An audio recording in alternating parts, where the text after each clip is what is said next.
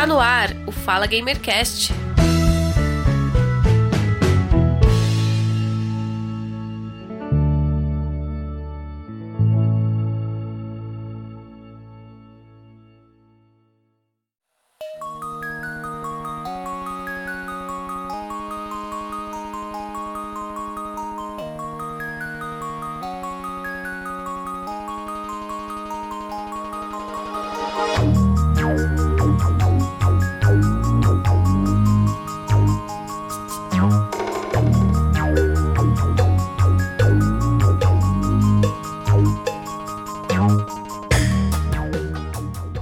Olá, sejam todos muito bem-vindos ao episódio número 135 do podcast Fala Gamercast.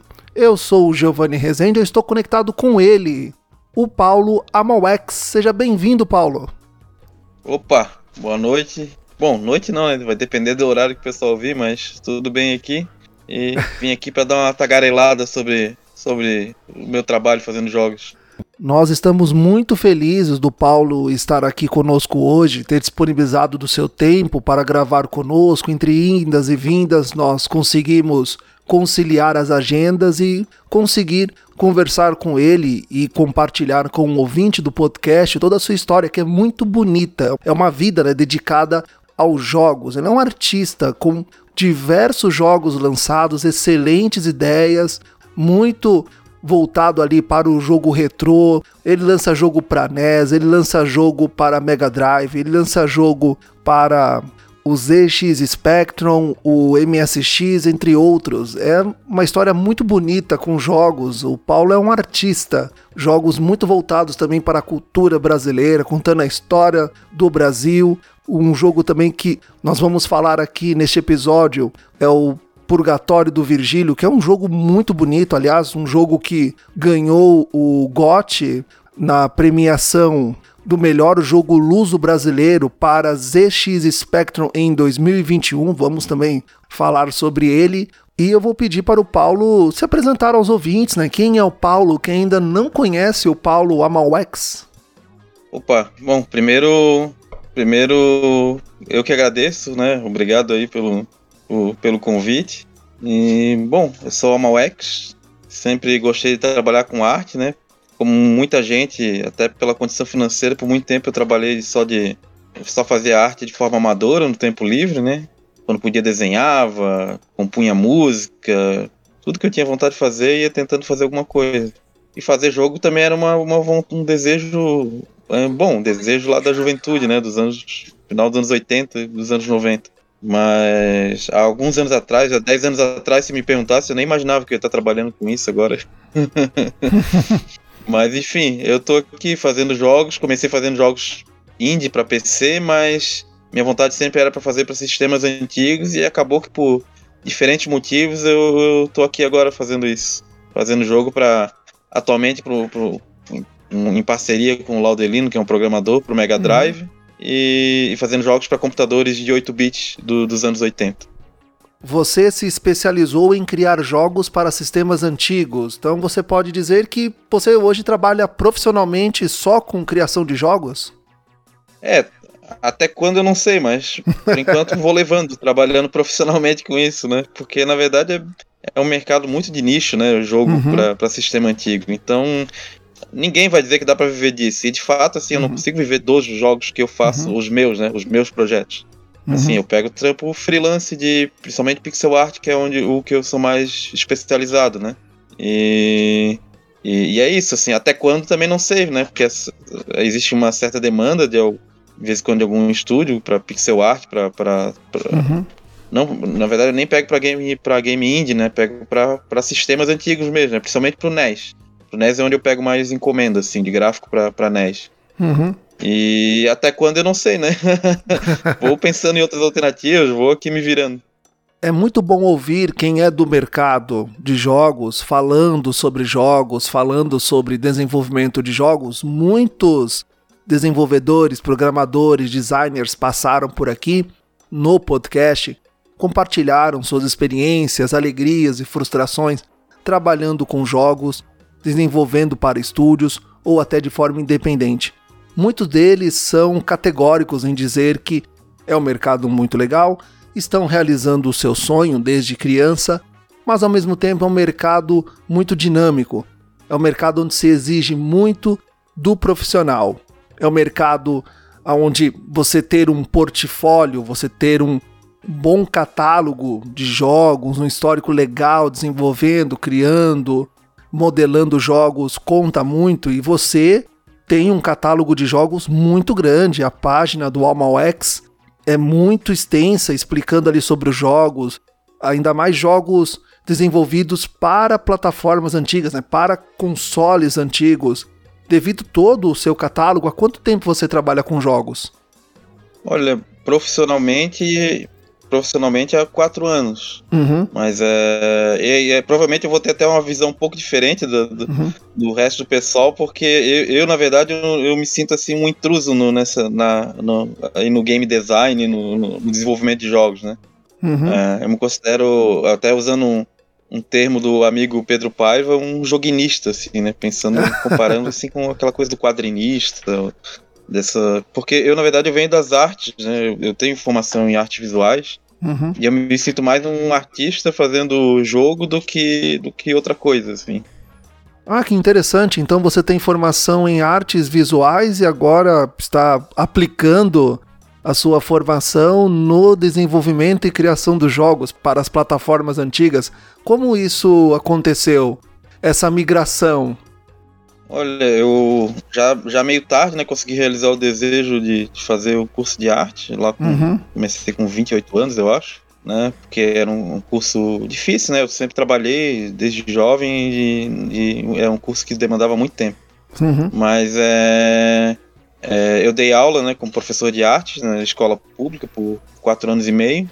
E, e na verdade é essa, é a minha formação e minha atuação, né, foi, foi mais na, na área de, de artes visuais e, mas eu sempre estava ali, meu TCC, por exemplo, eu já estava começando a fazer jogo, eu estava fazendo meu primeiro jogo, o As Aventuras de Zé Baldinho, e apesar do tema uhum. do TCC ter sido é, um trabalho, o trabalho coletivo que eu desenvolvi em vários momentos de construção de história em quadrinho coletivamente, com, com, com jovens e com até com grupos de adultos, de comunidades, onde eu trabalhei em projetos de extensão, mas era, mas eu fiz, em vez de fazer um PowerPoint, eu peguei o o jogo que eu tava fazendo o Zé Baldin e fiz uma apresentação uhum. com o próprio jogo, né? Fiz uma versão modificada do jogo, onde o personagem soltava uns balãozinhos assim para dialogar comigo, enquanto eu, eu apresentava o TCC dialogando com o personagem uhum. e jogando de uma tela para outra, assim, né? Ah. É, essa foi minha apresentação. Em vez de um PowerPoint, eu fiz um, um, um, um jogo, um, uma demo de um jogo, assim. Uhum. Muito bom esse formato de apresentação. Eu mesmo nunca fui muito bom com apresentações na época de universitário. Depois de trabalhar em empresa privada, você tem que dar uma caprichada, né? É meio que uma obrigação. Mas é muito legal você apresentar alguma coisa de forma diferente e ainda mais do que você gosta de fazer. Foi muito interessante a sua ideia, a sua proposta. Eu sempre pergunto para os convidados aqui do podcast para compartilhar com os ouvintes a sua história com videogame e acredito que a sua história também deve ser muito parecida com a de muitos jogadores dos anos 80 e anos 90 que conseguiram vivenciar e tiveram ali presentes, que eu acredito que uh, é que, bem, eu sou uma pessoa dos anos 80, então eu me sinto muito feliz de ainda ter conseguido vivenciar e, e ter o prazer de ter videogame de cartucho, ir numa locadora, alugar videogame de cartucho, eu consegui acompanhar toda aquela evolução, desde o Turbo Game da CCE até o Nintendo 64, PlayStation, GameCube e assim por diante. Eu fico muito feliz de ter conseguido acompanhar essa evolução, de conseguir ter nas mãos esses consoles e jogar o que hoje você só consegue aí comprando e garimpando esses jogos que são bem caros esses consoles hoje em bom estado de conservação. Então, Compartilhe com os ouvintes aí qual foi a sua história com o videogame, como o videogame chegou até você. Sim, sim. Eu, foi, na verdade, foi lá com seis anos de idade com ah, um, um, primo que ganhou o primeiro um Atari 2600, né? E daí foi aquela vontade assim, a gente ficou um ano esperando, né? Eu e meu irmão, até que no Natal, assim, aquele presente de Natal, assim, o pai foi lá e e comprou um Dactar na época, né? O clone, um clone brasileiro uhum. do, do Atari, provavelmente a prestação em alguma loja de, de, de, de departamentos. E a gente teve o nosso primeiro videogame, que era o Dactar, o clone do Atari. Então foi assim, né? E depois a gente ah, ia aparecendo os novos videogames e a gente ficava no desejo. Geralmente sempre atrasado, né? Tinha um primo, tinha um vizinho que já tinha o videogame mais moderno ah, e a gente sim, ficava sim. naquela expectativa de conseguir e era nosso passatempo predileto. A gente, a gente sempre a gente se apegou muito e adorava o videogame, jogava todo final de semana. Então foi assim, né? E, e a, a, era de ouro pra gente foi a, a, essa era dos 8 e 16 bits, né? É, foi a, a, época que a gente mais se dedicava a jogar e, e, e acabou formando o nosso gosto, né? Ah, eu tenho muita saudade dessa época dos 8 e 16 bits. Eram jogos muito bons em cartucho. É que na época nós não tínhamos noção e nem sabíamos que logo iria migrar para o CD-ROM, depois para o DVD, para o Blu-ray e hoje para a nuvem. Nós nem imaginaríamos que um dia poderia ser assim, né? Assim, todo mundo aí tem o seu primo rico que tinha os melhores consoles da época e eu gostava muito daquilo. É, inclusive esse primo passou o videogame dele para mim, teve, tive a oportunidade de jogar no Turbo Game da CCE, Metal Slug, Mega Man e eu não tenho consoles da antiga geração, né? Primeira, segunda e terceira geração. Eu tenho um Xbox e um PlayStation. Então, quando no marketplace lança algum jogo retrô, algum jogo em pixel art, algum jogo em 8, 16 bits remasterizado, logo eu compro, se estiver acessível, para jogar e rememorar assim, né, aquela época de ouro dos consoles que formou aí muita gente dos anos 80, anos 90. E já nesse mesmo assunto, eu queria saber a sua opinião, porque nós temos agora é, muitas produtoras e desenvolvedoras lançando jogos antigos, só que numa, numa roupagem mais atual. Né, trabalhando muito ali no pixel art, nos 16, 18, 16 bits, uh, pegando muito daquela estética dos jogos antigos, uh, pegando muito também dos de como eram os jogos naquela época. Não sei se eu estou viajando muito, mas você acha que o mercado ele ele tá se meio que indo ao encontro de algo que é um modismo, algo que hoje tá num hype mais atual, pô, pixel art, jogos retrô, pô, isso é muito legal, tal. E pega ali uma galera também que não vivenciou aquilo, que não teve contato com isso e hoje tem a oportunidade de jogar jogos em, em outro formato de design. O que, que você acha dessa migração do mercado? Porque hoje nós temos jogos, né? Tem jogos novos sendo lançados, jogos independentes, mas também muitos estúdios dedicados a jogos retrô, jogos antigos. Como é que você vê esse mercado? Assim, a gente percebe esse, esse movimento acontecendo, né? Falar de mercado, assim, para mim é até difícil, porque eu, sinceramente, acho que se eu for falar do, do ai, o que, que aconteceu com o mercado, o que que... Acho que eu só vou emitir algum senso comum, assim, né, que não é realmente a minha área, apesar de eu estar tentando me virar ali no meio. Uhum. Mas eu posso, eu prefiro falar assim da questão da linguagem, assim. É que eu acho que o, o videogame bidimensional e pixel art especificamente, ele é uma linguagem. Bom, eu encaro o videogame como uma linguagem, né? Assim como, uhum. sei lá, o quadrinho é uma linguagem, uma linguagem estética, né? E narrativa também e a literatura é outra, o cinema é outra. É, cada uma com as suas especificidades, né? Com coisas que, que elas compartilham algumas coisas, e, e, mas elas têm especificidades, coisas que só funcionam naquela linguagem, né? Que são da natureza daquela linguagem. Então eu quero videogame assim, e eu acho que o, o videogame, assim, ah, 3D, poligonal e tal, ele é uma. ele tem diferenças como linguagem em relação ao jogo bidimensional. É, quando, quando, isso, quando a indústria, só a indústria dominou esse mercado, ela ficou focando naquilo que era novidade, porque a indústria tem essa coisa de vender a novidade, né? Ah, essa uhum. é a uhum. novidade, compre a novidade, né? Então ela foi meio que deixando de lado essa coisa do jogo pixel art, bidimensional, né?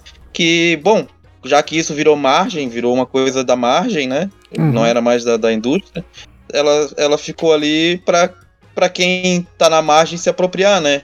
E quem começou a ter, com, conforme as ferramentas foram possibilitando gente sem capital nenhum fazer jogo, né? Porque basicamente é isso, né? O estúdio independente é aquele cara que não tem Diferente de uma empresa que tem um capital para investir, pagar uma equipe, marketing, etc. É um investimento, né? Ela investe, investe sim, sim. na produção do jogo para depois ter um retorno daquele investimento, né? E lucrar, né?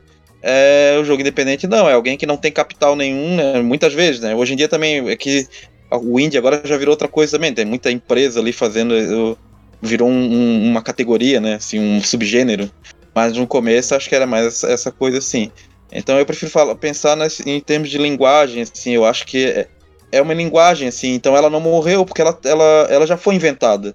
Hum. Mesmo que ela tenha sido deixada um pouco de lado pelo mercado, pela indústria, né? Que agora a indústria, depois que se criou todo. Os independentes começaram a fazer e tal, a indústria começou a olhar, opa, dá para tirar algum lucro dali também. Por isso que a indústria tá voltando a, né, a, sei lá, a SEGA viu a galera fazendo jogos fã de Sonic e viu que, bom, posso explorar isso também, né? É, ah, tem gente sim, fazendo, sim. posso contratar gente, profissionalizar a coisa e fazer um jogo em pixel art, um novo jogo oficial em pixel art do Sonic. Então a indústria viu que ainda não é, é, ela, óbvio, né? Não é o grande filão dela, né? É um nicho, mas ela viu que ela pode tirar algum, algum lucro dali. Acho que é isso que, que a gente tá vendo acontecer agora, nesse momento, né? É, mas é. Então eu acho que eu sempre encaro como linguagem, assim, e é o que eu tento entender, né? Eu tô fazendo o jogo, tô o tempo todo pensando nele como linguagem, o que que tá funcionando, uhum. o que que não funciona.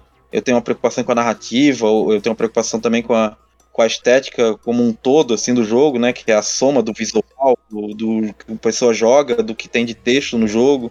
Então, então como linguagem, eu, eu acho que, bom, mesmo que ela morra por um tempo, né? Que foi o caso da pixel art, por um tempo ficou meio quase morta, assim mas ela já foi inventada, ela existe e, e mesmo que a indústria não explorasse, as pessoas começaram a fazer, porque ela tem suas propriedades, né? Tem sua, sua, sua razão de ser também. Bom, eu posso estar enganado, até se eu tiver, você me corrija, por favor, mas os jogos independentes, jogos retrôs, eles eram mais acessíveis há uns anos atrás, há uns dois, três anos. Tudo bem inflação, tal, custos, enfim, dólar alto, euro alto, tal. Isso tudo também impacta no valor dos jogos, né? A, a, a produtora, a desenvolvedora, tem que todo mundo ali tem que lucrar, o desenvolvedor, tal. Mas era mais acessível há um tempo atrás. Agora que se tornou uma, uma moda, um hype, algo cult, né? Lançar jogos antigos, jogos antigos em plataformas novas, jogos retrôs em plataformas novas. Ele deixou de ser um pouco mais acessível e o indie eu posso também estar enganado, me corrija se eu estiver, mas eu vejo muito que estúdio hoje, quando diz, ah, estúdio independente, estúdio indie e tal, a gente tem. A, quem, quem não é do mercado, quem só joga, tem a, a noção de que. tem a ideia de que, ah, pô, é jogo, é jogo simples, é um jogo é um jogo ali fácil, é um pixelzinho tal. Mas hoje você vê estúdios independentes lançando jogos quase a nível de AAA. Tá quase lá. Com um pouco mais de investimento, pode chegar a bater ali fácil, fácil, fácil, fácil com um Battlefield, Call of Duty, uh, Silent Hill, Resident Evil. Uh, enfim, jogos que você se, se você não pesquisar, pô, é de um estúdio indie, eu nem sabia que era de um estúdio indie. Para mim era de um estúdio já AAA. E quando saem, não são tão pelo menos para mim não são tão acessíveis. Um jogo 150 reais, aí a gente vai entrar naquela conversa de que ah, mas pô, é, tem que pagar o estúdio, tem que pagar o desenvolvedor, tal. Eu entendo, mas é, não é. Eu consigo pagar 150 reais no lançamento, mas tem pessoas que não conseguem. Tem pessoas que têm um console, mas não tem esse dinheiro para gastar no jogo de lançamento. Mas eu tenho essa impressão de que já foi mais acessível há um tempo atrás. Claro, aí voltando naquela questão de tudo no mundo subiu de custo, né? Ficou mais caro.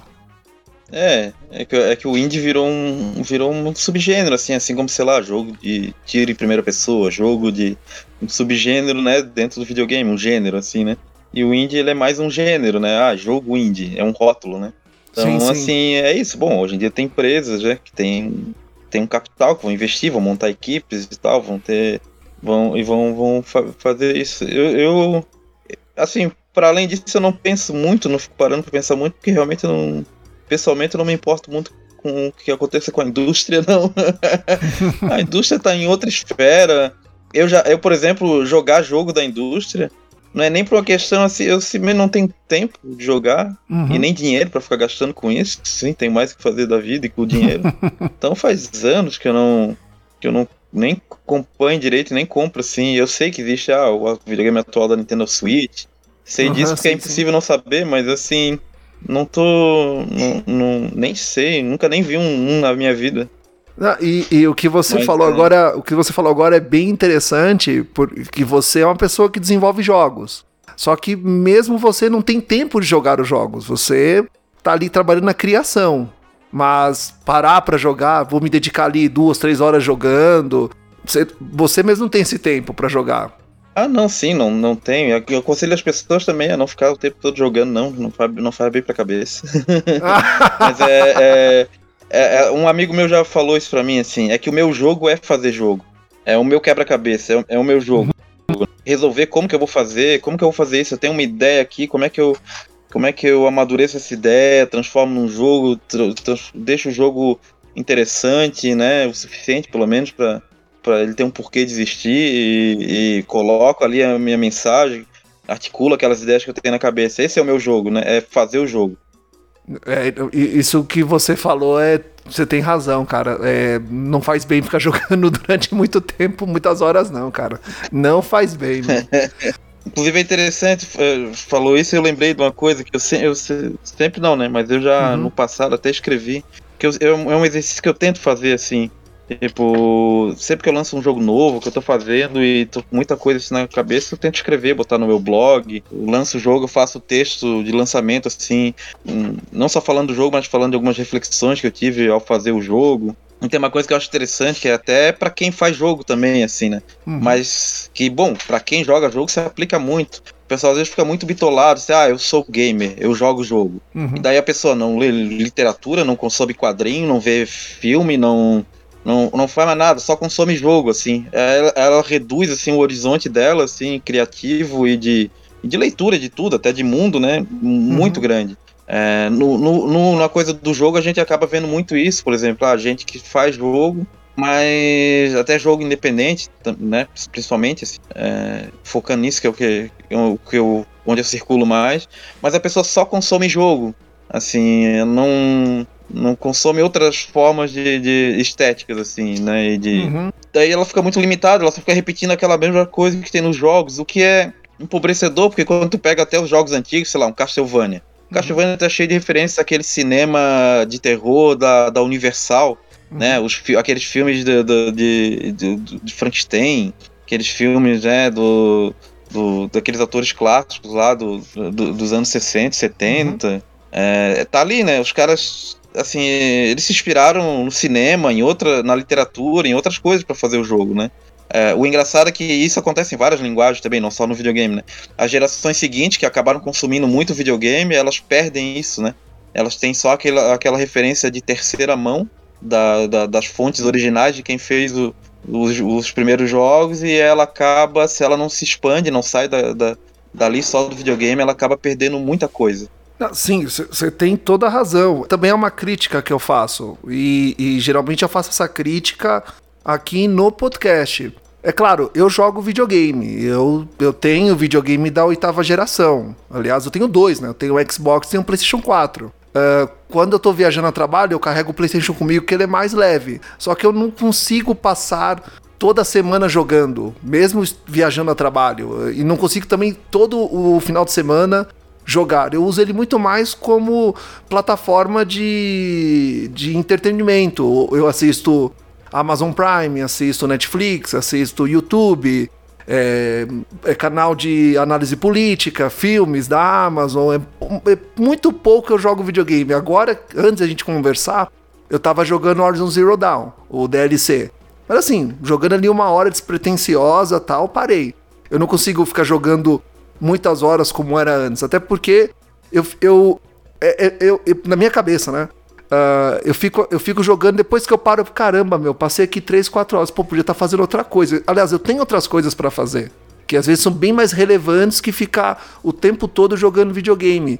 E tem um detalhe também, né? O, bem, hoje, depois, mas já mais velho, com um podcast e tal, e um senso mais crítico, você joga o jogo fazendo análise crítica dele. Porque todo jogo ele é uma arte, todo jogo ele tem uma história, todo jogo ele tem uma referência. Uh, o desenvolvedor, o diretor, enfim, quem pede o jogo, não vai fazer apenas, ah, dando a minha, dando a minha ideia aqui, eu vou fazer, não. O cara teve uma, tem uma referência. Posso, você me corrija se eu estiver falando besteira, mas o quem desenvolve ele tem uma referência para fazer, né? Isso não sai da não sai do nada. Assim como você mesmo, os seus jogos, eu estava dando uma olhada aqui muitos falam sobre a cultura brasileira, né? Folclore, cinema. Inclusive você teve um jogo que ele foi ganhou o GOT, um jogo brasileiro, inclusive, muito bom de, em, forma, em formato de pixel art. Nossas primeiras referências de jogos sempre foram americanos ou japoneses. É, essa análise crítica que vocês fazem do jogo é bom para você. Pô, esse jogo aqui tá falando de cultura, tá falando de cinema, pô, esse jogo aqui faz referência igual no, no, seu caso, né? Você tem muito jogo legal que feito que fala sobre nossa cultura, nossa cultura nordestina, a cultura brasileira em si. Inclusive, né, você teve o jogo campeão aí, foi o GOT, lá no em Portugal, não foi? Foi no Planeta Sinclair. É, bastante coisa aí para mim falar, tô até aqui anotando para não esquecer. uh, é, então, uh, Bom, tu às vezes tu usa o, o PlayStation que, que, nem uma TV Box, então. Né? Sim, sim. eu tenho ali um. Na minha sala ali eu ponho para poder assistir alguma coisa também, um, um notebook. Eu transformei num, num computador retrô de madeira, um notebook com a tela quebrada.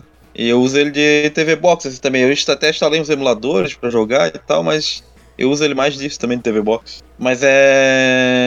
Bom, falar algumas coisas aí que tu comentar, algumas coisas que tu falou.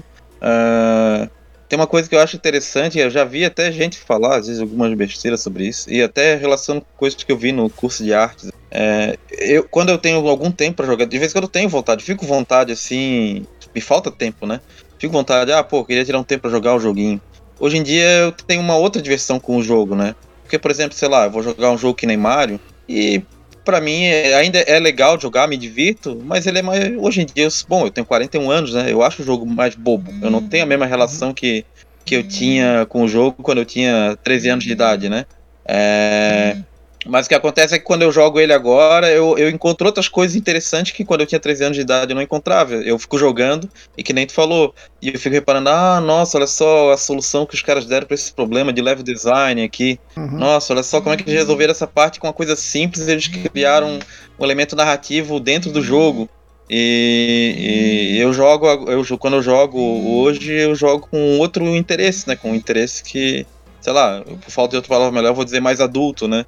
Uhum. E, e, eu não vejo nenhum problema com isso, né? Eu, eu, às vezes via gente, por exemplo, nas artes. Ah, mas se eu conhecer sobre a história da arte, aí vou, vai perder a magia, eu não vou mais gostar daquele do artista X, do artista Y. Assim, bobagem, né? Assim, você passa a gostar e se interessar de forma mais complexa e, e, e vai achar outros interesses, né? Não precisa ser uhum. um interesse mistificado, né? Assim, de certo modo infantil, né? É, eu, tenho, eu tenho essa coisa, assim, e isso daí se relaciona com o que tu falou, das referências culturais, né? Que eu tenho essa ideia assim, bom, é isso, eu tenho 41 anos, eu, eu não sou mais criança, eu, mas eu gosto daquele tipo de jogo, né? E eu entendo ele como uma linguagem, então ele, ela, como linguagem eu posso usar ele não só para entreter crianças, né?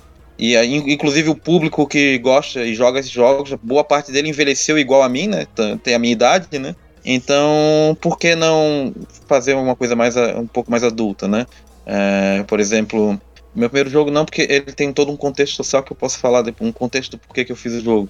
Mas o segundo jogo eu já tava com uma ideia assim de, bom, é, eu quero fazer um jogo tipo Mario. É, um clone, quase um clone do Mario. Mas eu não vou fazer coisa de salvar a princesinha, né? Pelo amor de Deus, né? Hum. É, então eu acabei bolando um outro. Bom, bom, é isso aí. Eu gosto de histórias distópicas, coisas. Eu já imaginei um. Bom, eu vou fazer um Mario assim, meio zoado, assim, lembrando um pouco daquela brincadeira do Giana Sister, que era um clone do Mario, que deu até problema judicial na época, né? Pro, uhum. pro Amiga e pro Commodore 64, nos anos 80. É assim, e daí eu. E daí, daí foi isso. Eu fiz um. O meu Mario ele era um futuro apocalíptico com um boneco anarquista que jogava coquetel. Joga, jogava não joga, porque o jogo existe, tá ali, né? Joga coquetel Molotov e, e, e, e tá ali naquele mundo zoado, agindo naquele mundo, né? É, quis fazer uma outra coisa, assim, é, porque eu cheguei nessa ideia assim, eu não, eu não, eu não, meu, meu desafio e minha pretensão, né, não é, ai, eu quero inventar uma nova jogabilidade que ninguém nunca inventou e isso vai viciar as pessoas e isso vai fazer muito sucesso. Quero inventar, né, um, um novo elemento de game de, de, level design aqui, de game design que ninguém pensou. Eu tô em outra, assim, né, eu assim, olha, eu quero é pegar, copiar mesmo o, aquilo, as mecânicas, né, em termos de mecânicas, mecânicas dos jogos do passado e para fazer isso eu tenho que esse exercício de entender eles como linguagem, né? E, e para aprender como utilizar aquela linguagem. Só que eu quero fazer com outros conteúdos, né? Com conteúdos que não sejam, porque na época o jogo era pensado para criança, né? Era feito para criança. Era era natural que fossem assim historinhas mais bobinhas ou que fossem uma coisa mais para criança. Né? Uh, hoje em dia não, eu tô fazendo jogo aqui, até pode uma criança jogar, né? Mas eu sei que a maior parte do público é já jovem assim, jovens adultos ou adultos da minha idade ou mais velhos até, né? Que gostam desses jogos ou dos jogos pro sistema que eu faço, porque quando eu faço um jogo para MSX, fazendo pro público da minha idade ou mais velho, né? É, na, na maioria dos casos, né? Tem, vai ter gente mais jovem que vai se interessar em, em jogar. Então, daí entre esses elementos, assim, que eu sempre, desde o começo, quando eu comecei a fazer os jogos, há oito anos atrás, virou a minha meta, assim, de, de Bom, é isso aí. Eu quero articular, articular, elementos da literatura, do cinema, da outros, minhas outras referências culturais, assim, que eu tenho naquele momento, que eu já tive, que eu me interessei em dado momento, com o uhum. jogo e, e para fazer, bom, é isso, fazer um jogo que seja, né, legal, divertido, que funcione, né? Que dê para jogar parecido com os jogos antigos, mas com algum outro elemento cultural novo, assim, né? E claro, aí acaba entrando também essas coisas da cultura brasileira, né? Que não é o meu único interesse, mas é um dos interesses, assim, porque, bom, é, eu, eu, uma coisa que a gente assim, é que a maioria dos artistas, de maioria, a pessoa que produz um filme, produz um quadrinho, produz um jogo, ela faz o produto que ela queria ver. Eu faço o jogo que eu queria jogar, né? Assim como se eu fizesse quadrinho, eu fazer o quadrinho que eu queria ler, só que não existe no mundo. Então é um pouco isso, eu queria, eu faço o jogo que tem aquele conteúdo que eu queria que existisse, mas não, não, não existe, né? Então eu tento materializar ele. É, posso falar depois especificamente sobre alguns jogos, né, e algumas referências dessas, se tu quiser.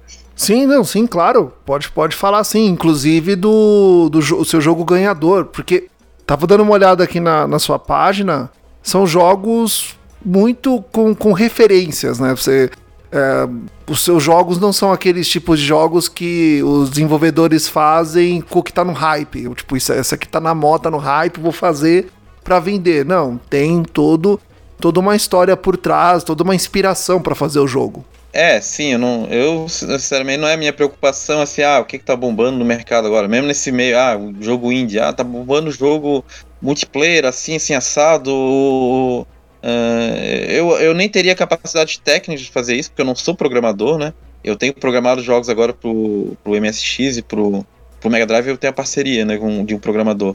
E, mas pro MSX eu programo porque eu pego uma engine, uma linguagem lá que me dá um ambiente que é uma linguagem própria dele, mas que é muito parecido com o Basic, né, com a linguagem Basic. E eu dei conta de aprender a fazer, né? Assim, fui ali fuçando e aprendendo. Mas eu não sou programador, né? Eu sou, inclusive de formação, sou artista, né?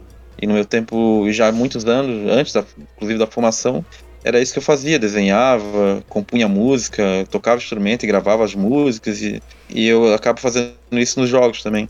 Depois dá pra falar um pouco mais disso. Mas o, o, o Purgatório de Virgílio, que é esse jogo, foi um jogo que eu fiz pro primeiro pro ZX Spectrum, que é um computador de 1983, que foi bastante popular em alguns países. Aqui no Brasil, ele existiu também, na, na versão brasileira foi o TK90, e só que em, em, Portugal ele foi muito popular. Em Portugal, Rússia, Espanha, por alguns países que ele foi bastante popular. É um computador inglês, né? E na Inglaterra também, claro. Uhum.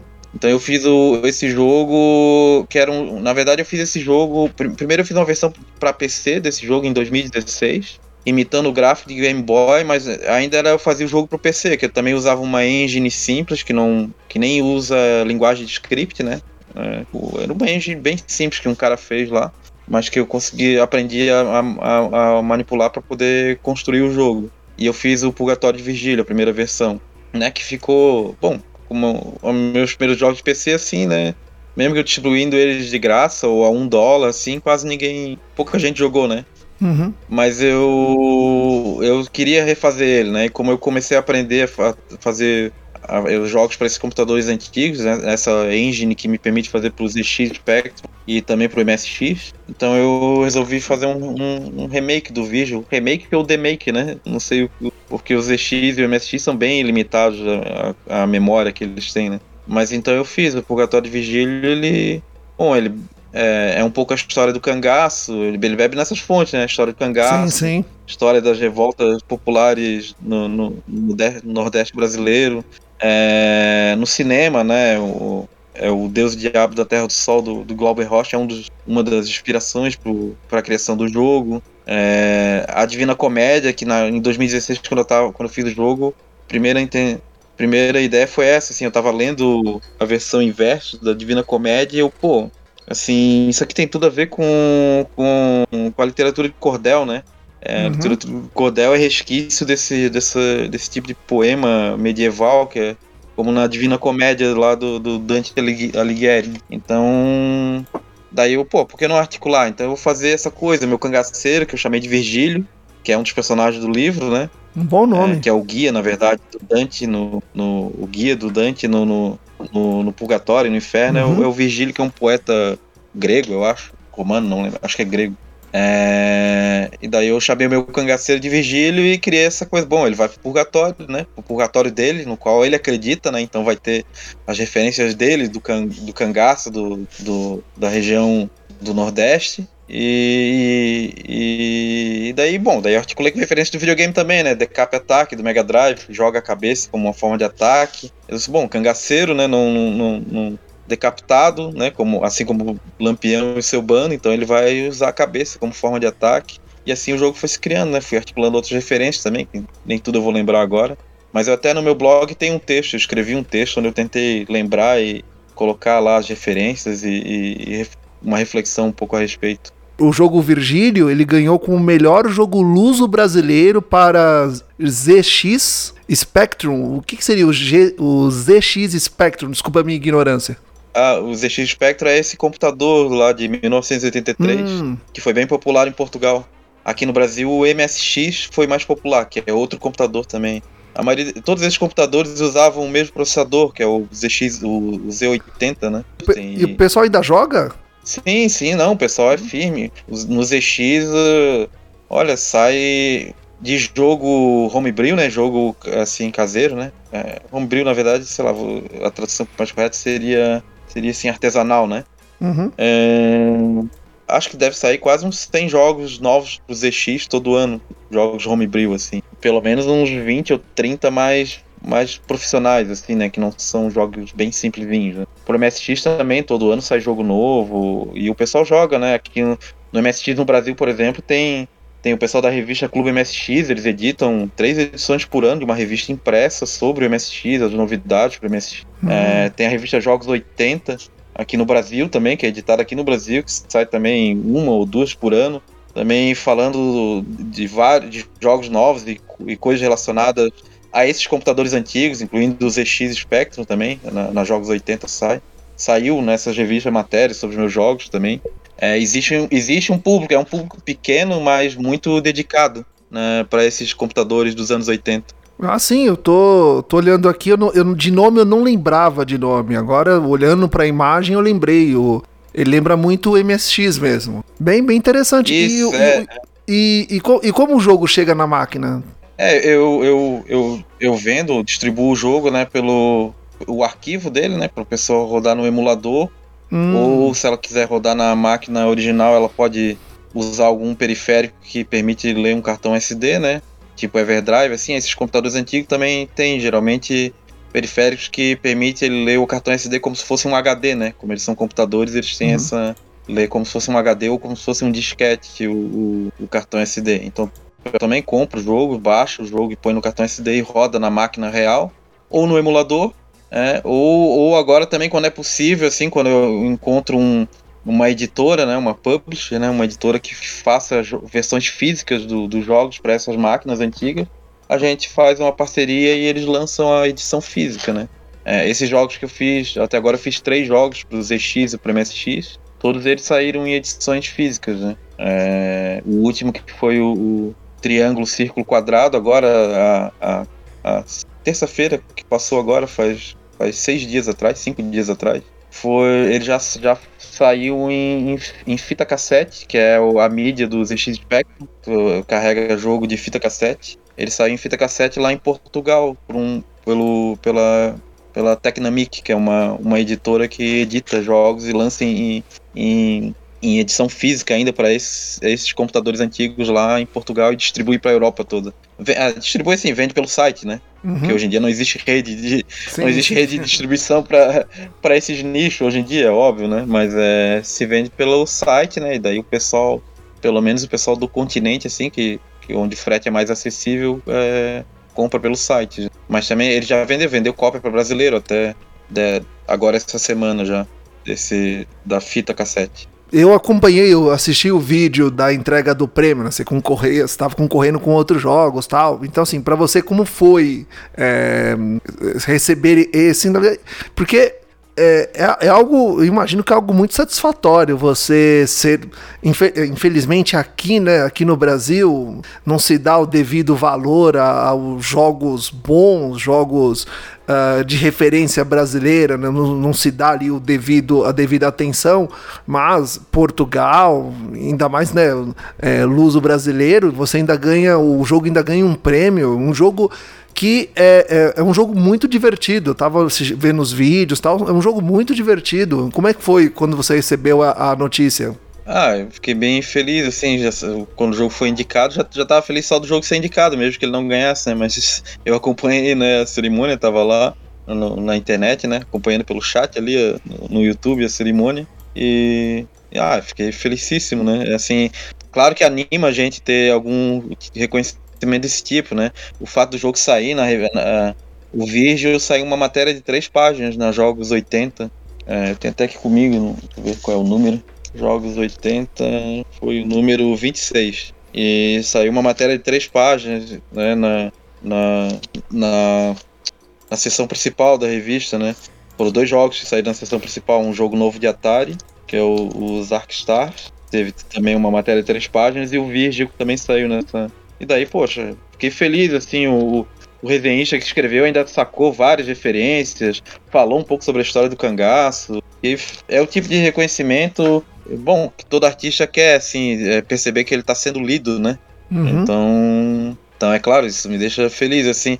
Eu acho que não é nenhuma coisa, isso que tu falou, não é nenhuma questão, assim, de nacionalidade, né? O vídeo, ele, o, o, esse computador específico, o ZX Spectrum, não foi tão popular aqui no Brasil, apesar que tem a galera do que curte o, o TK, que foi a versão nacional do ZX, é, aqui, né, o pessoal também é dedicado, mas é um público menor aqui, né?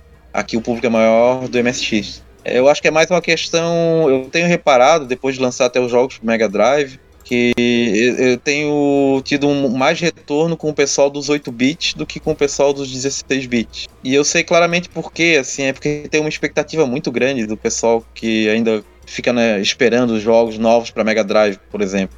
É, a, é, o nível de, de, exigência deles é, sei lá, um, para um jogo de plataforma é o Sonic 2, que é um jogo primoral para Mega Drive de plataforma. Sim, sim. Só que feito feito por uma equipe profissional gigante, né, da SEGA na época, né?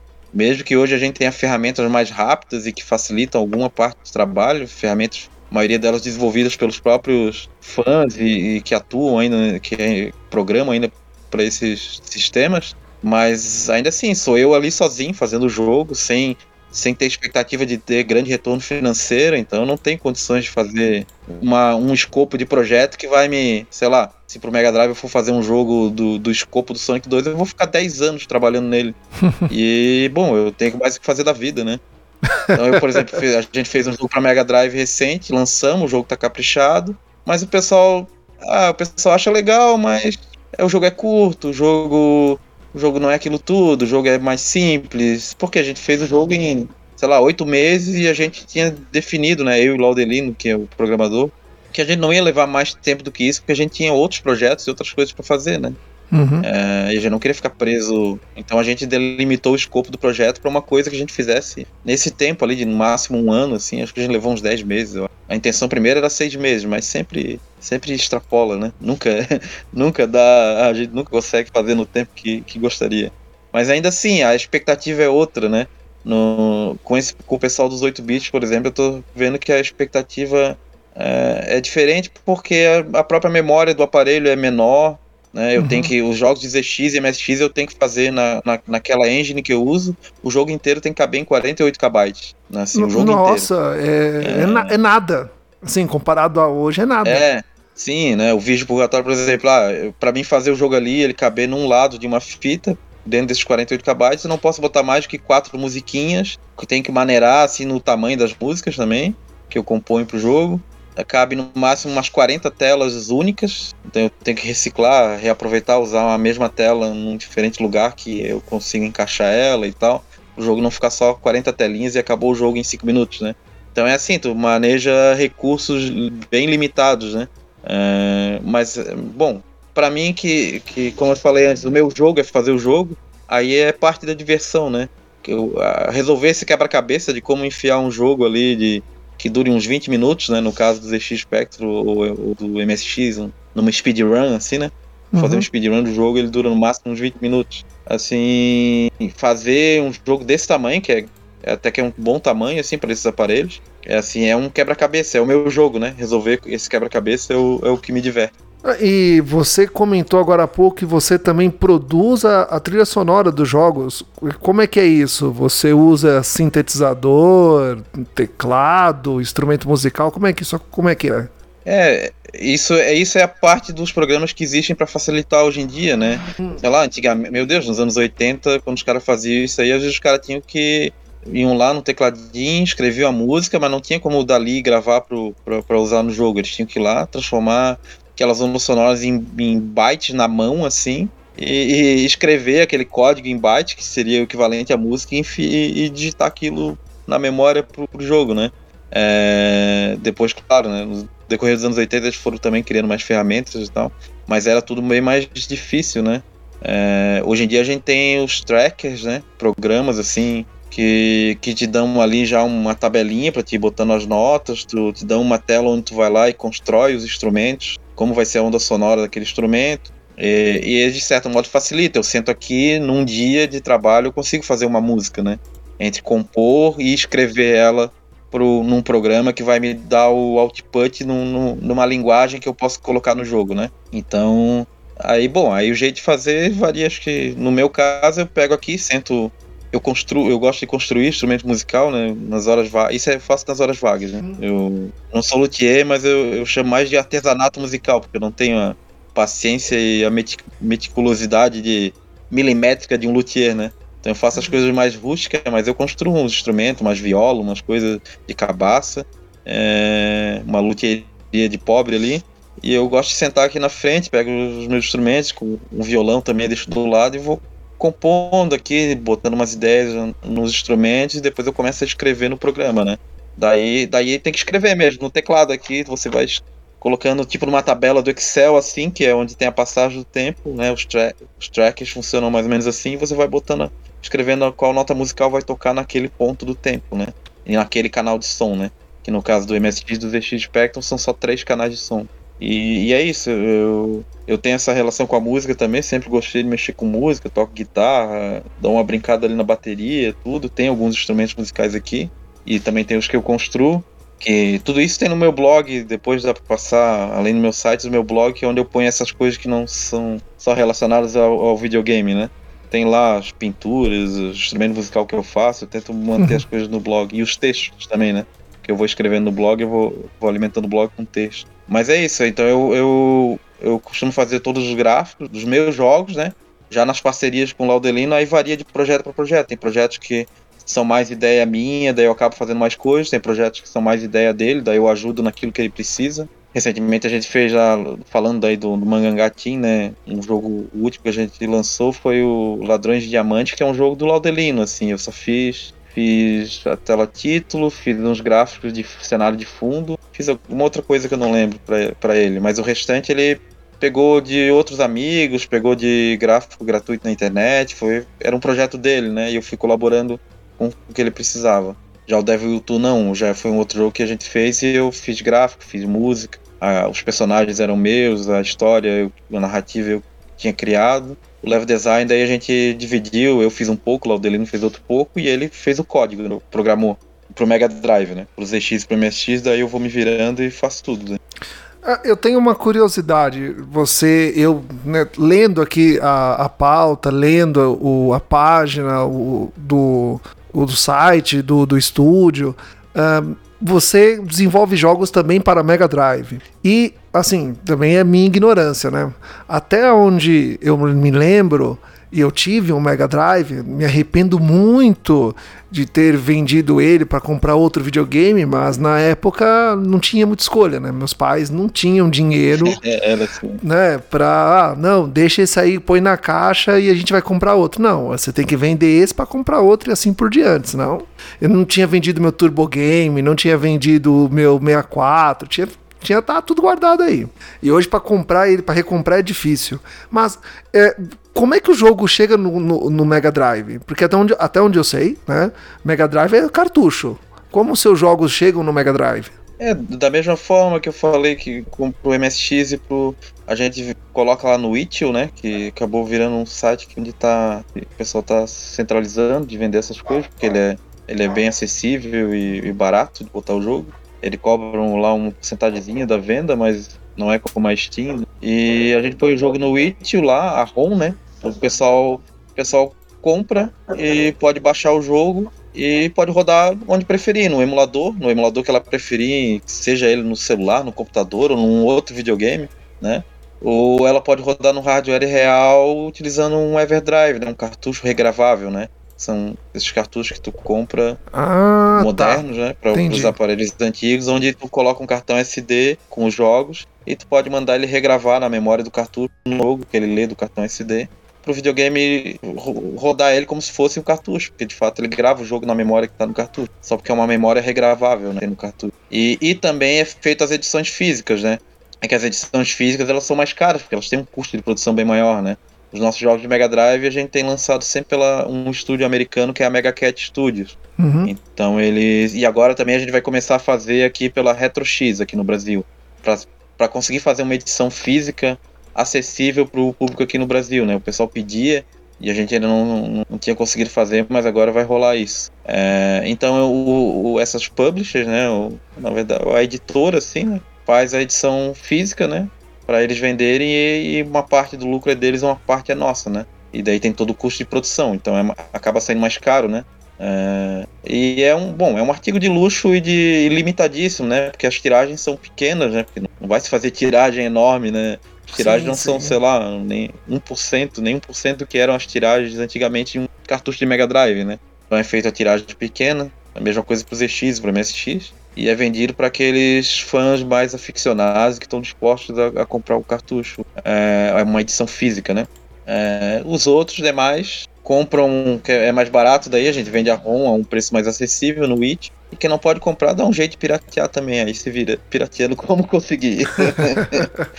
é muito interessante, eu tinha esquecido. É que, vou ser bem sincero, é, eu não tinha, na, na nossa, bem, nossa época, você tá com 41, tô com 35, é, na nossa época a gente sabia que existia, né? O cartucho regravável, o como ali você dá um jeito, ah, aquela, aquele cartucho tá caro, não, dá, é possível dar um jeito. Isso existia, só que era muito caro e não era acessível. E era tudo importado, você tinha que vir de fora e não era nada. Hoje não, não, na época não tinha AliExpress, não tinha Shopee. Não tinha como ah, essas não, coisas não chegarem é, aqui. Não. Você dependia de é, alguém que vinha lá de fora. Sim, sim. É, nos anos 90 que até começou a surgir aqueles ROM Doctor, eram uns aparelhos assim para gravar o jogo em disquete ou em outra uhum. mídia, isso no final, na metade dos anos 90, eu acho. Aqui no Brasil nem chegava a isso. E, inclusive foi com a maioria dos, das ROMs que a gente tem circulando na internet, muitas delas foram copiadas dos cartuchos lá na segunda metade dos anos 90 com esses aparelhos. Né? Mas é, esses Everdrive, que o pessoal chama popularmente, né, que é um cartucho regravável, na verdade, ele é um ucraniano que começou a desenvolver alguns principais projetos e começou a vender. E daí não demorou muito para os chineses do AliExpress começar a copiar e vender também. Então é, tem é, quem pode comprar o do ucraniano, que é mais caro, né? É bem mais caro, né? E tem dinheiro para comprar, compra. Mas o pessoal às vezes também compra as opções do AliExpress. Eu tenho alguns, inclusive, para alguns videogames aqui que são, estão do lado do Chris, Crix, uhum. Que faz o, na, o ucraniano que faz. E tem alguns do AliExpress também, porque alguns eram muito caros para comprar de lá. Eu só consegui comprar o da China do Mega Drive se tem uns até baratos, com, sei lá, menos de 150 reais tu compra com um frete já. Um, um cartucho regravável do mais simples pro Mega Drive da, no AliExpress. É, e é isso, tu põe um cartão SD ali, manda, ele te dá um menu com os jogos que estão no cartão SD, tu escolhe qual jogo, aí em coisa de 30 segundos ele apaga o jogo que está gravado no, numa, numa memória flash que tem dentro do, do cartucho e grava o um novo jogo naquela memória flash e o, cartu e o videogame lê aquele cartucho como se ele fosse um cartucho original, né? Porque tá ali, tá o jogo gravado numa memória. Tem uns detalhes diferentes e tal, mas é, a grosso modo é assim que funciona. Ah, é, é, bem interessante. Eu, tenho, eu sinto saudade dessa época, Paulo. Eu sinto saudade dessa época que a gente jogava ainda videogame de cartucho. Eu tenho saudade. Hoje, hoje em dia, uhum. é, você tem uma, você tem uma indústria né, com, com grandes, um, grandes empresas, né, Microsoft, PlayStation e, e Nintendo, né, que são as mais populares, as mais conhecidas aqui no Brasil. E o pessoal que nunca mais vai ter acesso a isso, na nossa época era muito mais complicado. E hoje uh, continua complicado porque. É, comprar jogo, né? Comprar console é, aumento, tá muito caro. Né? Jogos saem caros. E ainda, assim, ainda ah, não se dá o mesmo valor ainda. Ah, não, sim, sim. Isso aí tem uma coisa que a gente. Isso aí já, já pensei a respeito, a gente vê é que na nossa época o videogame ele era, ele era projetado para ser um brinquedo, né? Era um brinquedo caro, mas era um brinquedo. E, por exemplo, um videogame não custava a mesma coisa que um computador. Eles tinham, quando botavam os engenheiros lá para desenvolver o hardware de um videogame, eles, pô, tem que fazer isso aí custar nem um quarto do que é o custo de um computador, né? Porque o computador você vai pagar mais caro porque é para trabalho, né? Agora nenhum pai vai comprar para uma criança um, um, brinquedo que custa, que custa um computador, né? Então, todos os videogames, o Nintendinho, Mega Drive, é, até ainda na época do primeiro PlayStation também, o Sega Saturn, até essa geração, eles eram projetados assim, ó, eles têm que simplificar tudo para ser bem mais barato que um computador. Então ele não vai ter a mesma memória RAM que um computador, não vai ter. Né? Só que eles funcionavam bem porque eles eram feitos especificamente para o jogo, né? Só que eles não eram versáteis como um computador, que tu podia usar para outras aplicações, né? Mas eles tinham que reduzir muito o preço. Então, assim, ah, mesmo os videogames que eram caros na época, né? Com exceção do Neo Geo, que é uma outra história. Mas é. Eles eram. Eles não custavam o preço de um computador, por exemplo não custava o preço de uma ferramenta de trabalho, né? Eles eram um brinquedo, um brinquedo caro, mas ainda assim um brinquedo. Então é diferente, né? Hoje em dia não, hoje em dia tu vai comprar um videogame, a maioria deles custa o que custa um computador, assim, não é não é não é para qualquer um, né? Ainda mais agora com o dólar no valor que tá e tudo. Não, realmente não é para qualquer um. Eu não teria, se eu, ah, vou me empolgar agora, querer um videogame moderno, um videogame atual aí para me atualizar. Eu não teria dinheiro para comprar muita grana para mim, por exemplo. Não, não, tá, não, taria, não seria acessível pro meu poder de compra. ah, não. E tão pouco pro meu. E, e, e, tem um detalhe, né? Você ainda compra o, o, console da atual geração, você ainda tem que pagar as assinaturas, pagar acesso à internet, é, catálogo de jogos. Então, assim, não é simplesmente só o valor do console. É bem, tem bem mais coisa embutida aí. É, que tá virando uma coisa meio Netflix, né? Até lembrei de uma uhum. coisa que tu falou antes na nossa conversa que é, ah, hoje em dia tá mais difícil a coisa do emulador. Na verdade não tá, ainda, é, ainda é bem acessível. É, o que acontece, o que tá acontecendo, que é, é, a mesma coisa que acontece na coisa de com a, relação, com a coisa de baixar filme, né? É que a indústria inventou suas formas de, de monetizar aquilo que as pessoas já estavam fazendo por conta própria de graça. Já que a indústria não, não fornecia, né? Tinha ficado à margem, por exemplo, nos jogos de Mega Drive, Super Nintendo, de todos os videogames antigos, tinham ficado uma coisa que eles tinham tornado obsoleta e, e, e, tinha ficado à margem, as pessoas davam seu jeito de continuar consumindo elas, né? Os emuladores era isso. Né? Sobre os emuladores aí é isso, assim, no... hoje em dia ainda tem, se tu souber onde procurar, tu acha, assim, como baixar filme. Só que a indústria, ela, bom, ela viu que existia uma demanda ali, de, mesmo que fosse de nicho, então ela deu o seu jeito de monetizar, né? Até acontece fenômenos engraçados, eu já vi gente falando no Twitter, ah, nossa, eu, eu tenho jogos que eu já comprei 10 vezes. Por exemplo, Street Fighter do Super Nintendo, eu tenho 10 cópias desse jogo, todas elas compradas, porque eu comprei ela na, na, na lojinha da Nintendo pro Switch, comprei ela na lojinha da Xbox, comprei na Steam, numa coletânea que vem os jogos do Super Nintendo emulados ali. Tem o cartucho que eu comprei do Super Nintendo, tenho. Eu, eu, eu fico. Às vezes eu até vejo isso pensando assim, nossa, que loucura. que loucura isso. Mas enfim, é, essas coisas elas existem, mas é que a, a, indústria ela bolou esse meio de. descobriu esse meio de, de diminuir a popularidade fornecendo serviços de streaming, né?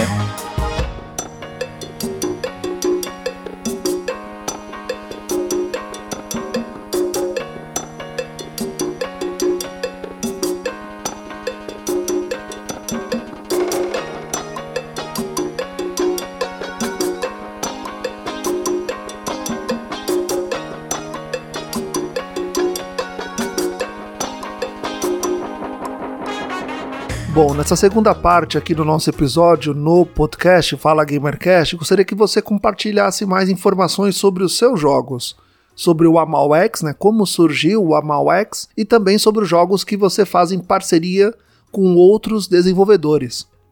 É, é que na verdade Amalx é um, é um apelido meu de infância que meus uhum. primos me deram. E inclusive eu tenho alguns amigos que só me chamam por esse nome porque eles me conheceram já com esse apelido, assim. É, eles nem me chamam nunca me chamaram pelo meu nome hum. de batismo. então a Mauex é meu segundo nome. Então é, foi o nome que eu dei para minha para meu para meu sei lá nome artístico. Mas é, enfim, é o Mangangatim, né, que foi uma um, quando eu come, tava fazendo meus jogos de PC, o Laudelino me viu postando sobre meus jogos num fórum. Chegou para mim falando que, ó, eu tô aprendendo a programar pro Mega Drive, quer fazer uma parceria. Daí a gente começou a experimentar para ver se, se rolava e a gente acabou se dando muito bem, assim, né? Tendo uma boa comunicação, que é o principal. É, tendo ideias parecidas de, com relação ao escopo do projeto, porque tem, tem muita gente tentando fazer jogos para esses sistemas, inclusive tem saído bastante jogos novos para esses sistemas antigos, mas tem muita gente também que começa os projetos e não consegue terminar, porque faz um escopo de projeto muito grande, quer atender essa expectativa né, que as pessoas têm de, do jogo que seja assim da estatura de um jogo de um jogo que seria 3A lá na época, né? Então, e acaba às vezes morrendo na praia, né? Nada, nada e morre na praia porque a verdade é que tem que produzir muita coisa para fazer um jogo.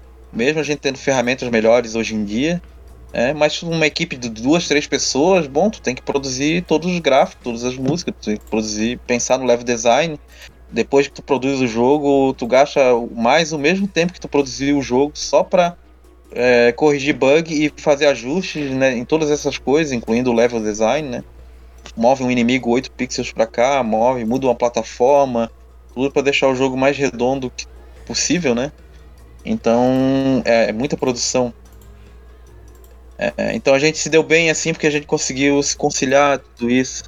Mas enfim, o Mangangatinha a gente fez alguns jogos. O primeiro foi o Devil 2, né, que, que a gente fez um jogo bem simples pro Mega Drive, tela a tela, não tem rolagem de tela, que era o que a gente conseguia fazer na época, né? Botamos o escopo do projeto dentro do que era possível. Fizemos um jogo de plataformas, que é, que é um jogo que eu tinha umas ideias, que é a continuação de um outro jogo que eu fiz para PC. É, não é uma continuação no sentido da história, é outro personagem, é outro mundo, mas era um, as questões existenciais do personagem, assim, um personagem que quer descobrir o seu lugar no mundo, que não sabe a sua origem, é, tá querendo descobrir quem é o seu criador. É, é, são os elementos que eu tinha, tinha, em comum e eu fiz que eu, que eu, que eu parti para fazer o primeiro jogo que é o Devil Will, que é um jogo que eu fiz pro PC. E daí o Devil Will 2 a gente eu parti dessas ideias para criar um outro personagem, um outro mundo a gente fez. fizemos o Devil 2 prólogo, agora esse ano a gente finalizou e lançou, que é, que é um, um prólogo, né? É uma história do que acontece antes do, do Devil 2. É, teve o Irmão Zaratu, que foi uma ideia do Laudelino. Ele trouxe os personagens é, do folclore lá do, do Recife, de, de, João Pessoa, né? Que ele, ele vive lá. É, tem elementos ali que tu. Quem, sei lá, quem ouviu as músicas do Nação Zumbi, por exemplo, né? Do, e do movimento Mangue Beat vai reconhecer ali algumas figuras que aparecem nas músicas, alguma tão, tão ali no, no, no jogo. É, ele, nisso a gente coincidiu também, ele querendo trazer essas coisas, esses elementos culturais lá da região onde ele vive. É, e é bem interessante o jogo articulando essas coisas, né? A mula sem cabeça, o, o aratu é o caranguejo, né? Do, do mangue. É... Daí teve, tem alguns outros jogos que são experimentos, assim, jogos mais simples, menores, alguns até que a gente distribui gratuitamente no site do Mangangatim. Quem quiser entrar lá para ver, baixar, rodar no emulador. Bom, não é tão difícil instalar o emulador no celular e jogar, dá pra fazer isso de boa. É, e recentemente teve o Ladrões de Diamante, que foi outro jogo do Laudelino também. Eu não, não sei muito o que falar dele, porque também é um projeto mais dele. E eu, eu só colaborei do, no, no, de acordo com a necessidade. Assim. E, bom, do Mangangatinha é isso, né? A gente vai fazendo, tem alguns projetos para finalizar pro Mega Drive. Mas. E daí tem os meus projetos pessoais que eu, que eu agora eu tô focando. Primeiro eu fazia jogos pro PC, mas eu realmente não estava sentindo assim um retorno de, de, de, nem das pessoas falar a respeito, nem de baixar. O problema de fazer o jogo pixel art, o jogo, né, que se encaixaria assim na categoria indie pro PC, é que eu sou só mais um grãozinho de areia no Saara, né? É, todo dia, sei lá, são umas centenas de novos jogos indies para PC que entram ali no itch e sei lá quantas dezenas no, no Steam todo dia. Então eu sou só mais um, assim, né? Sem dinheiro para fazer propaganda, sem dinheiro para divulgar. Então é difícil chegar nas pessoas. Apesar de, da, da internet ser esse universo, né? é, de, de, de, gente de todo mundo, mas é, é, é, também um ruído muito grande, né? Tem muita coisa. Então é difícil chegar nas pessoas. E, e então por isso que eu estou migrando nos meus projetos pessoais para o ZX e para o MSX. Porque eu estou tendo um retorno qualitativo melhor, assim. É, né? Se eu tenho 200 pessoas ali jogando o meu jogo no, no, no, sistema desse antigo, mas é com uma outra qualidade de retorno. Elas falam a respeito, elas comentam comigo, sai matéria, uma revista falando. Então eu tenho feito isso, né? Fiz o. Há um, um tempo atrás, quando fazia os de PC, fiz primeiro que foi o Zé Baldin, depois o Marlow, que é um clone do Mario num mundo apocalíptico, fez o, o Virgil Purgatório, foi a primeira versão do, do, do Purgatório de Virgílio o Devil Will, que eu já falei a respeito, que, que se inspira no cinema, é, no expressionismo alemão, aquele cinema de terror lá do Gabinete do Dr. Caligari, é, Nosferatu, Metrópolis, né, e fui articulando essas coisas. Ele tem essa coisa de filme, ele é preto e branco, como um filme preto e branco, né, com um chuvisco de filme, de película arranhada, com aqueles letreiros com texto eu tentei ali dialogar umas coisas da linguagem do cinema mudo. Devil 2, que é esse que eu já falei do Mega Drive. Eu fiz também daí uma versão pro MSX e pro ZX, né? Consegui fazer um criar, recriar o jogo em 48 KB. E bom, basicamente é isso. Tem mais alguns jogos ali e um jogo recente que é o Triângulo Círculo Quadrado, que esse eu acho que merece eu falar um pouquinho também. É, é então, esse eu um fiquei curioso. Pra, eu, esse aí eu, eu vi ele lá na página, eu fiquei curioso para saber é, mais sobre esse jogo. Ele é algo diferente, eu nunca tinha visto nada parecido. É, então, entre, entre todas coisas, assim, né, mas tentando resumir, assim, é, em parte tem esse lado mais técnico de, de, de nerd que faz jogo para essas para esses sistemas antigos que eu queria conseguir as limitações gráficas desses aparelhos, assim, de forma a elas não serem não parecerem como um defeito da imagem, mas como um, um elemento estético que, que compunha a imagem, né? Então, e, e isso eu acabei conseguindo fazer com esse, com esse visual abstrato, que são, são, é um jogo que ele, o visual dele é todo abstrato. Como se fosse uma pintura abstrata, assim, do, de pintores como o Mondrian, assim, né? O Mondrian foi a principal uh, inspiração uh, visual pro, pro visual do jogo. Então você controla um, um, elemento que ele começa como um círculo, mas tem itens que ele pega que transformam ele ou num triângulo ou num quadrado ou de volta num círculo. E cada elemento ge geométrico tem um, um, uma habilidade diferente, né? O círculo pula, o triângulo atira e destrói obstáculos, e o quadrado ele é mais pesado, então ele destrói algumas plataformas que são fracas para conseguir acessar lugares embaixo. Então ele é um, um jogo de plataforma com elementos de, de quebra-cabeça, né? Tu vai para um lado, vai para outro, muda a forma para conseguir passar por uma parte, abrir um caminho e conseguir avançar no jogo. É... A ideia dele surgiu, na verdade, porque eu já há algum tempo, alguns anos, que, que com outro amigo meu que é artista e, e intelectual também, a gente vinha conversando a respeito de umas ideias que a gente tinha e gravando as nossas conversas para depois a gente poder é, ouvir de novo e botar no papel algumas das ideias e a gente chegou, né, ne, é, a gente chegou numa coisa que a gente chamou de Manifesto da Arte Anacrônica, uhum. que a gente lançou essa semana, inclusive, publicamos ele na internet. É, assim como, sei lá, os manifestos de arte do século XX, a gente fez um manifesto do que, que é a nossa ideia de arte, do que está acontecendo com a arte né, no contexto social do mundo hoje, assim, né? É, e daí esse jogo ele nasceu disso também. A gente tava lá ano passado conversando a respeito de algumas coisas do, do, do manifesto da arte anacrônica e, e, surgiu e falando dessa parte da arte abstrata surgiu a ideia de fazer o jogo assim, né? E bom, aí tem mais detalhes que eu conto do meu blog, também está no texto a respeito do jogo ali no, no, no meu site. Mas ele, ele tem toda essa relação, assim, não à toa que a gente lançou em simultâneo. Assim, o jogo foi lançado na terça-feira, dia 12, e o manifesto a gente publicou ele na internet no dia 14. É, toda essa parte da arte, assim, é, me interessa porque ela me mantém ativo, assim, e é também a, uma forma de eu não cair naquela cilada de ficar só no jogo, né?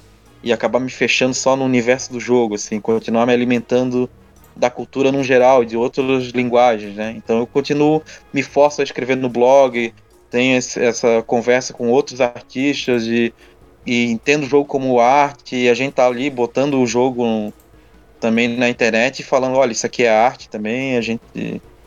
É, bom, enfim, assim eu me mantenho, mantenho a cabeça ativa e, não, e não fico só bitolado também com, com, no universo do, do videogame, né? Mas esse jogo ele tem toda essa relação com, com o manifesto e com e com, com, com essas com as ideias sobre arte que a gente tem desenvolvido. Uhum.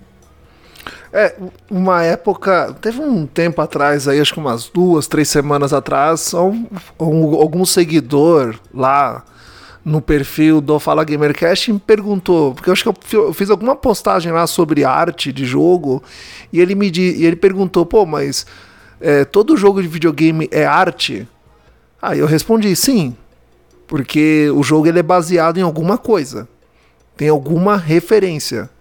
O é, qualquer é, não pode falar. É que é que aí é que, não é que aí depende do conceito de arte que tu usa, né? Se for um conceito de que ele bom que ele é um trabalho gráfico né, que todo trabalho gráfico é arte, aí, claro, o jogo é arte também. Bom, ele é um trabalho gráfico, né, tam, também, né?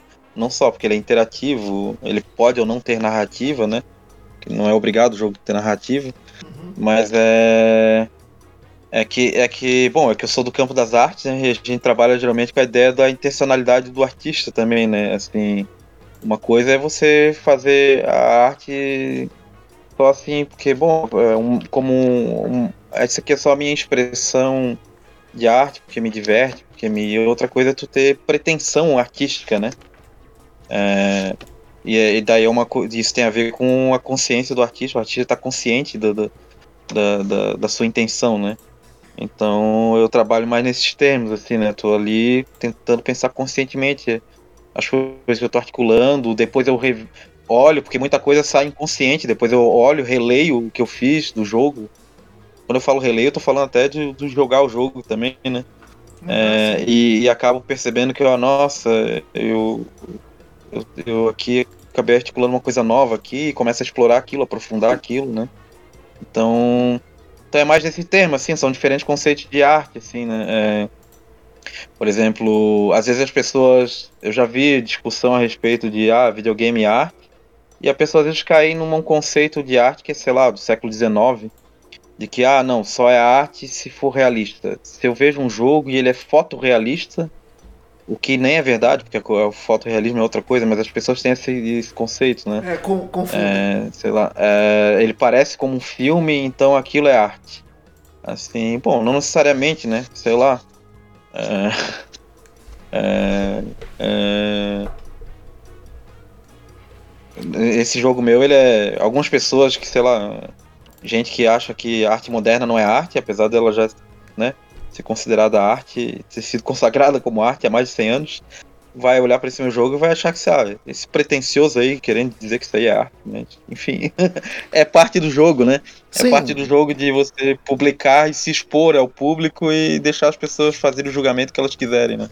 Sim, mas é, enfim. É, é, é exatamente isso. O, existe uma. É que é, é, não é complicado você é, classificar os jogos, né? O, o, tipo de cada. Ca, o que cada jogo representa dentro, dentro da sua arte. Não é complicado. Mas para quem está no mercado, para o jogador convencional, ele não vai entender. Ele vai se você ah, fala, por sim, exemplo, sim. Que, o, que o Virgílio é um jogo, é um jogo artístico, assim, é, é, tem uma história por trás, ele é baseado no contexto é, do cangaço, foi, foi feito com base em estudos tal. Não, mas o God of War é, é arte, aquilo ali, olha só como é realista, é um cinema aquilo. Então, são coisas diferentes. Sim, sim, são coisas diferentes. Não, e, e, e, assim, eu tenho, por exemplo, eu tenho como princípio, assim, tanto que eu sempre tive como princípio, não, mas eu quero fazer o jogo jogável, que pessoa, mesmo que a pessoa não esteja, não chegue nessa dimensão, não esteja interessada nessa dimensão de arte do jogo, mas ela, eu quero que ela jogue, porque alguma coisa ela dali ela pode tirar e alguma coisa eu posso dizer para ela, mesmo que ela não, sei lá, ela não tá procurando arte num joguinho, mas ela acaba jogando meu jogo e ela acaba se expondo, né, a, a a coisas que eu considero arte que eu botei no jogo. É, não precisa ser um. É que tem um, um lance que as pessoas confundem. Eu falando desse lance de arte, sempre parece falando daquela coisa abstrata, assim. Abstrata. Parece que eu tô falando daquela coisa de vanguarda, assim, que é ilegível para os não iniciados, né? Ou seja, para a pessoa que não tá lá metida no meio da arte é, sabendo da última atualidade, que ela não vai entender nada porque aquilo não é feito para ela. Mas não, não é o caso, assim, eu parto de uma outra ideia. Eu, sei lá, quando eu, quando eu faço o jogo, eu penso num cara, sei lá, como David Bowie, né? Um cantor que tava. Muita gente nem sabe ou não se importa, mas o cara, tava, o cara tinha muitas ideias de arte de vanguarda, assim, que ele trazia pra música pop. Né? E ele tava fazendo música pop, que tocava no rádio. É, ele criava tendências na música pop. Só que ele estava lá experimentando e trazendo coisas de um artista que que que estava pensando arte de vanguarda, assim, arte atual, né? É, não é, não são todos os músicos que fazem isso, né? O David Bowie é um caso, assim, tem outros também. E ele é um caso consciente, assim, um cara que tinha consciência de muita coisa que ele estava fazendo nesse sentido. Mas ele não era assim um cara inacessível que só artistas conheciam, que só ele era um cara que fazia música pop para tocar no rádio, né? Então eu, eu penso nesse tipo de coisa. Eu tô fazendo aqui um joguinho, tudo bem que não é um jogo pop que todo mundo vai jogar, porque eu tô fazendo para um nicho, né? Mas eu tô fazendo um jogo que eu quero que a pessoa que, sei lá, que jogou. Se eu fiz o jogo ali que parece o Mario, a pessoa que jogou o Mario vai conseguir jogar e se divertir, é, é, fruir aquele jogo do jeito que ela quiser. Mas ao mesmo tempo eu tô botando a minha sementinha ali, tô botando o meu. aquilo que eu considero relevante como arte, como narrativa, tô botando ali no jogo e a pessoa tá se expondo aquilo. Agora, o que ela vai fazer com aquilo que eu dei para ela é problema dela, né? Se ela vai pegar aquilo e achar interessante, ou, ou, ou, tentar ir além, ou articular com outras referências e conhecimentos dela, ou buscar um, ou quando ela depois que ela jogou o meu, o meu jogo, mas ela nunca se interessou por um, sei lá, por uma literatura de distopia, mas aí um dia ela esbarra naquela literatura e, é, e aí tem algo de familiar, assim, ela, nossa, mas isso aqui não, não, não me é estranho. Tem algo de familiar aqui. Ela pode às vezes nem perceber, entender, ter consciência do porquê, mas ela pode acabar se interessando por ler aquele livro. Porque lá, quando ela jogou o joguinho, ela se expôs a, um a, a, a alguma coisa que deu. aumentou assim um pouquinho o horizonte dela. E é assim que funciona na cultura, né? O, o a, a, propagação da cultura funciona assim. Então, então são essas coisas que eu penso quando eu faço, né? E quando eu tô pensando em arte, eu tô pensando mais nesses termos, assim.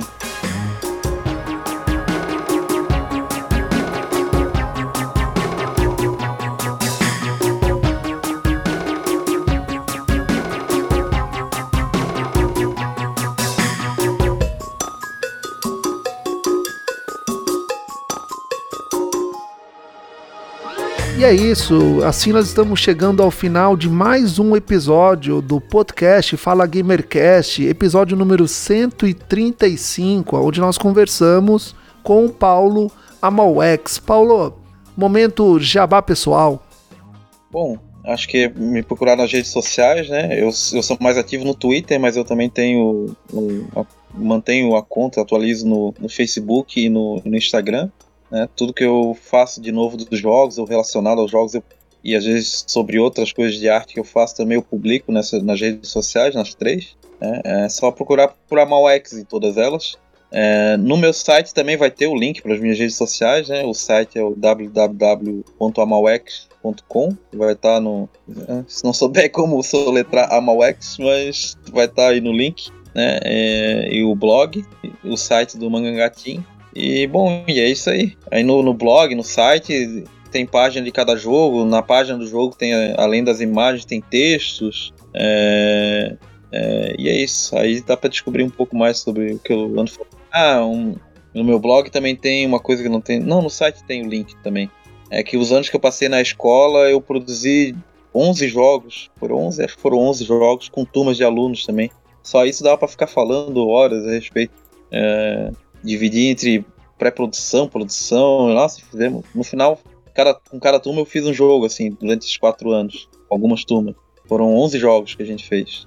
É, bom, é isso. Eles estão gratuitos também, também tem lá no blog, no site, o link para baixar.